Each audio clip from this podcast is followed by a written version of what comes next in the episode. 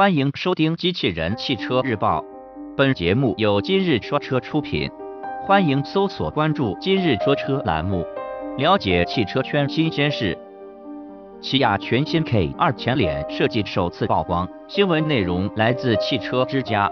近日，我们曾多次曝光过起亚全新 K 二的谍照，此次我们则获得了这款车前脸的无伪装谍照。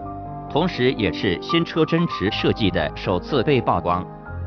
据悉，这款车将会在十一月开幕的广州车展上正式亮相。从这次曝光的谍照来看，新车前脸的变化还是很大的，其使用了全新的中网格栅，相比于现款车型要更加狭长。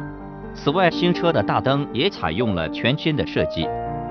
此外，新车的前保险杠造型更加立体，两侧融入了日间行车灯以及雾灯。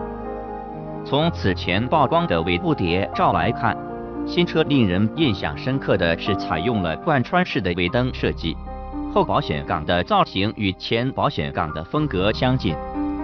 在内饰部分，全新 K2 使用了全新的中控台设计，三辐式方向盘的造型十分时尚。同时，新车依旧采用传统手刹。据了解，新 K2 或将使用全新的 1.2T 发动机，取代现款车型使用的1.6升发动机，而1.4升发动机将继续作为入门车型动力使用。